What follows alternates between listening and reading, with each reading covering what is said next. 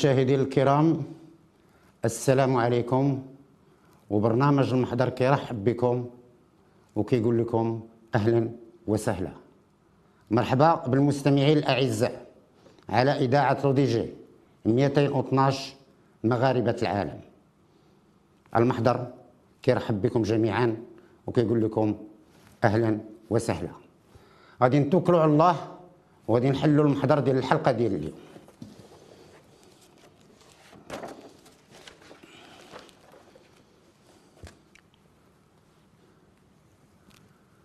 Nous sommes le 24 avril 1998 حنا في 24 شهر 4 1998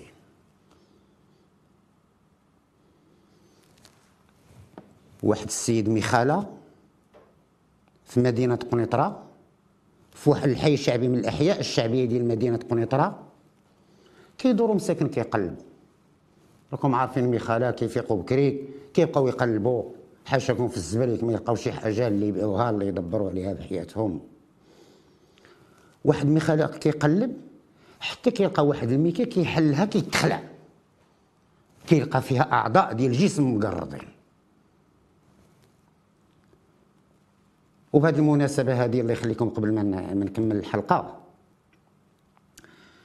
إلى عقلتو في الحلقة ديال ديال الولجة.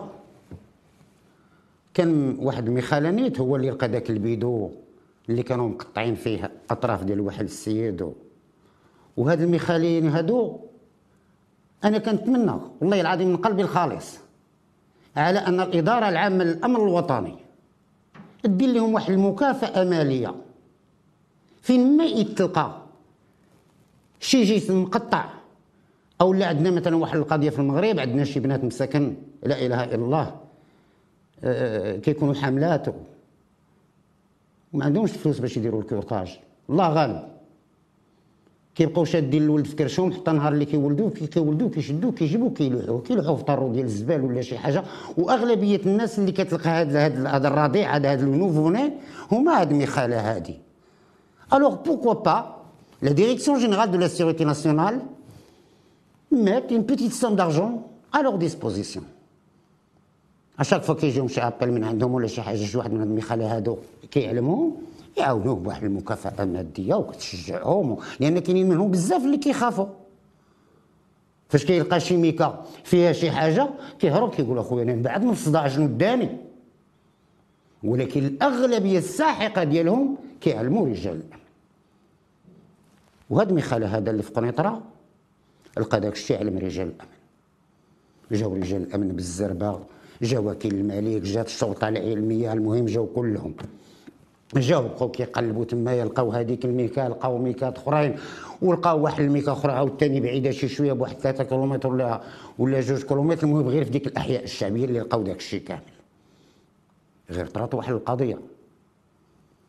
واللي كانت غريبة جدا. في الميكا اللي كان فيها الراس ديال الضحية داروا فيها الصورة ديال الضحية. يعني في الراس ديالو اللي مقطع كاينة الصورة ديال الضحية. إيوا ما هو المفهوم ديال هذه القضية ديال الصورة. Commencer l'homicide a été prémédité. هاد الناس هاد الجاني أو لا هاد الجونات اللي قتلوا هاد السيد هذا راه قتلوه عمدا. والدليل هاد التصويرة ديالو. هذه من جهة. من جهة ثانية c'est un défi تحدي للأمن. ها هو السيد. حنا كنسهلوا عليكم الخدمة. ديال لي زومبرانت وديال هادي وديال ها هو السيد ضربوا التصويرة ديالو غادي تلقاوه. وفعلا الأمن في نفس اليوم عرف بان يتعلق الأمر بالجثة ديال الاستاذ علال القرشي. الأستاذ علال القرشي أستاذ العلوم الطبيعية في قنيطره اشنو دار هذا علال القرشي هذا pour mériter une mort pareille اشنا هي هاد المعصيه اللي دار هاد السيد باش يقدروا يقتلوه بهاد الطريقة هادي ويشدوه ويقرضوه هو يبدا البحث اول حاجة دارتها الشرطه القضائيه هي انها تبحث في ذاك الاصدقاء ديالو والاستاذ علال القرشي ما كانش مزوج ما كانوش عنده وليدات بداو كيبحثوا في العلاقات ديالو. وهذا الأستاذ القرشي هذا واحد الإنسان آه، كيف كنقولوا بالدارجه ديالنا في شكل. واخد الحياة دين ودنيا. ما معنى دين ودنيا؟ هاد السيد هذا كيشرب الخمر وكيصلي بجوجهم. إيوا رجال الأمن في البحث ديالهم مشاو للناحية ديال الخمر. بقاو كيقلبوا في ديك الأصدقاء ديالو. هادي هادي هادي هادي. ما كاين حتى شي جديد والو. إلى أنهم عرفوا واحد الحاجة. عرفوا بأن الأستاذ علال القرشي كانت عنده أفكار شيئا ما ماركسية. حتى هو من دوك الناس اللي كيقولوا بأن لأن هنا راه كاينة une contradiction غير تبعوني مزيان. هذا السيد كيصلي وكيسكر وكيقول لك بأن الدين أفيون الشعوب شنو غتفهم منه؟ ما تفهم حتى شي حاجة. إيه واحد الوقت حب الصلاة نتفق. ولكن راه فاش كان كيصلي وكان هو كي ما كيأمن حتى بشي دين وكيصلي. ما تفهم فيه حتى شي حاجة. كون غا كان أستاذ ديال الفلسفة أو لا شي حاجة أو ديال ال physique nucléaire أو لا. وصل العلوم الطبيعية زعما. bon bref. قلبوا سولوا الأساتذة الأصدقاء ديالو سولوا هادي سولوا هادي حتى شي حاجة ما كاينة من هذا الشيء كامل. وهما وصلوا للتلاميذ ديالو. وصلوا للتلاميذ ديالو هما يجبدوا واحد القضية. الأستاذ القرشي يا ربي تسمح لنا كان كيعصي الله. وقدام التلاميذ ديالو. كان كيدير شي أشياء اللي لا يمكن يديرها أستاذ قدام التلاميذ ديالو. ما كتأمنش أخويا لا بديانات لا بشي حاجة شغلك هذاك. ولكن ماشي التلاميذ ديالك. لأن هذيك c'est toute génération أنتم أساتذة. وهذه المملكة الشريفة راها مسلمة. كانت عندك أفكار ديالك؟ لكن انت مشكل شدها راسك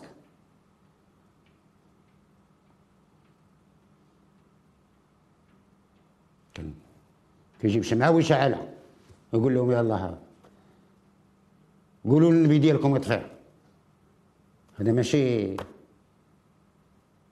ويقدر شي تلميذ يقولها لباه ويكون باه شي واحد متدين متشدد يقدر يجي يقتلو الناس ما تقيسهمش الدين ديالهم هنايا. هاد البلاد عندنا ما تقيسش عندنا ثلاثة د الحوايج. الشعار ديال البلاد الله الوطن الملك.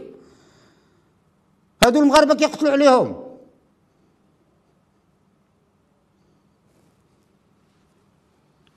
أيوا. فالشرطه القضائية سمعت هذا الشيء من عند التلامذ بداو كيبحثوا في هذا الاتجاه هذا. كيبحثوا كاع الآباء ديال التلاميذ. وجابوهم. كل واحد كيسولوه كيشوفوه واش كي داير هادي شنو؟ واش عنده شي علاقة مع الأستاذ؟ واش عمره مشى عند الأستاذ؟ واش ولدو عمرو قال له شي حاجة؟ واش؟ وبقاو كيبحثوا في هذا الاتجاه. وهي واحد الحاجة في الوقت اللي السلطة القضائية ديال مدينة القنيطرة كتبحث على شكون اللي دار هذه المصيبة العلال القرشي الأستاذ علال القرشي؟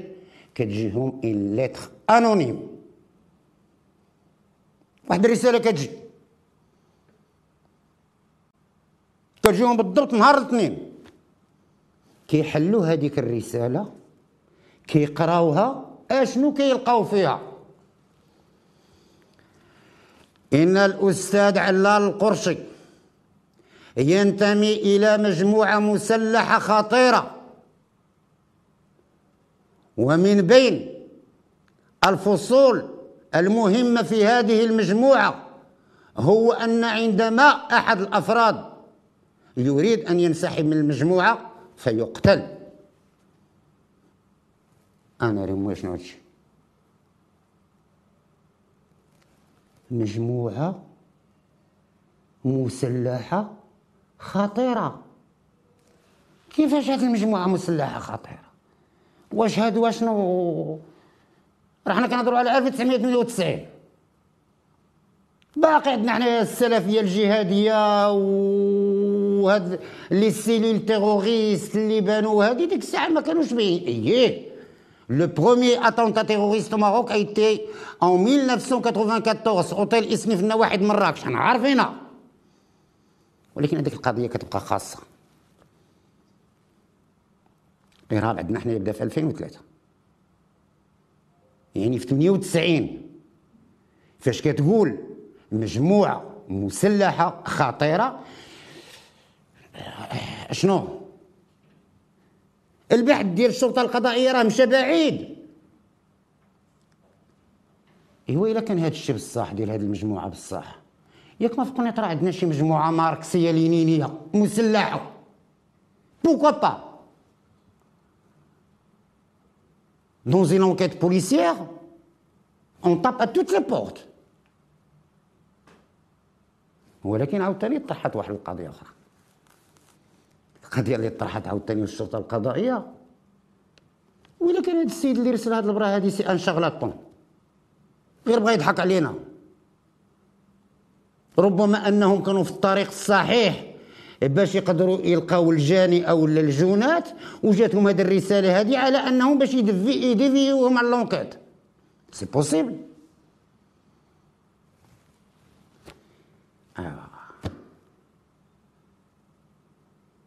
الشرطة القضائية بقاو هكا يشوفوا منين غادي كوم وفي الرسالة اللي توصلت بها مكتوبة واحد القضية مهمة. وهي أن هذا اللي كتب الرسالة قال لهم ودي الا بغيتوا تيقنوا من هذا الشيء اللي كنقول لكم سولوا الأستاذ فلان. آه. شكون هو هذا الأستاذ فلان؟ قلبوا عليه جابوه وبداو كيبحثوا معاه وماشي جابوه بداو كيبحثوا معاه وهادي وطاطات خصهم هما الهدف الوحيد ديال السلطة القضائية هو أن خص الكتابة ديال هذيك الرسالة تكون كتنطابق مع الكتابة ديال هذاك السيد. واش ربما هو اللي رسلها وعليه بدات الأبحاث. بقات الأبحاث أبحاث أبحاث أبحاث أبحاث ومشاو هما في هذه القضية ديال الكتابة. وحنا كصحافة اللي كنا متبعين هذا الملف هذا. واحد الوقت ما لقى حتى شي أخبار كنهز التليفون كنعيط على رئيس الشرطه القضائية كنقول له آه أهلا الشاف كي داير لاباس عليك كاين شي جديد في القضية ديال الأستاذ علال القرشي. هاد الساعة ما كاين والو. وداز شي اربعه شهور واحد النهار حتى كيجينا خبر. اعتقال واحد السيد الشرطة ديال القنيطره عيطت على فرقة ديال التدخل السريع ديال الرباط. ومشات الفرقة ديال التدخل السريع من الرباط هجمت في الحي الجامعي وشدات واحد السيد.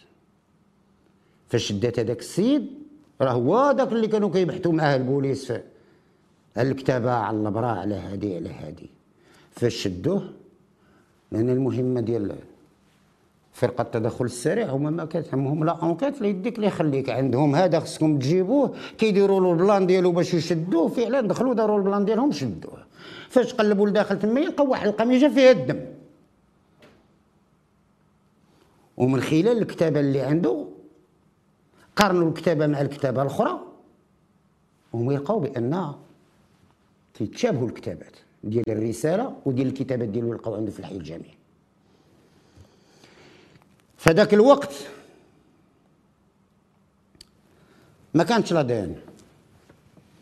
لا دي ان التحليل ديال الحمض النووي ماشي ما كانش بصفة نهائية في المغرب لا.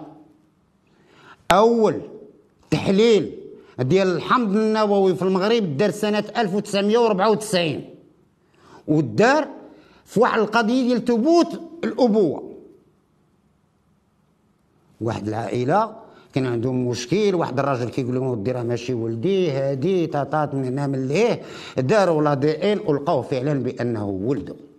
وأما فيما يخص الجريمة فأول تحليل ديال الحمض النووي في المغرب فيما يخص الجريمة دار في سنة 1999 في مكناس. في واحد الجريمة وقعت في مكناس في 1999 تم دار أول ا دي ان اللي استعنت بها الشرطة القضائية والنيابة العامة واستطاعوا على انهم يوصلوا للجاني وهذه. ايوا هذه القضية راه وقعت في 1998 Il n'y a pas eu d'ADN qui prouve que le sang trouvé sur la chemise est le même sang الاستاذ علاء القرشي Ils ont trouvé بأنهم بأن الدم il appartient au même groupe.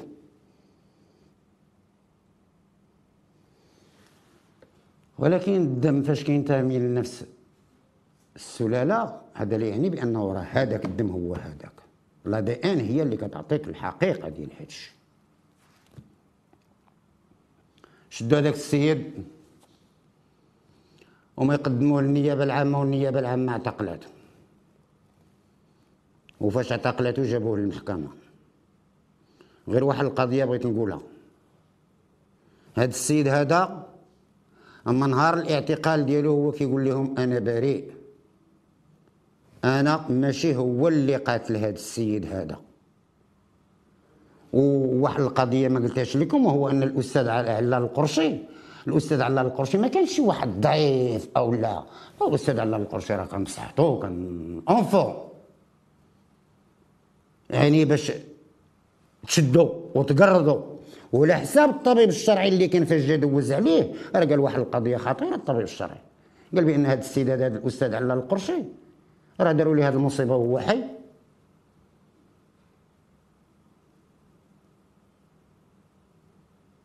إنسان حي وكيقرضوا فيه. أو لا قرضوا.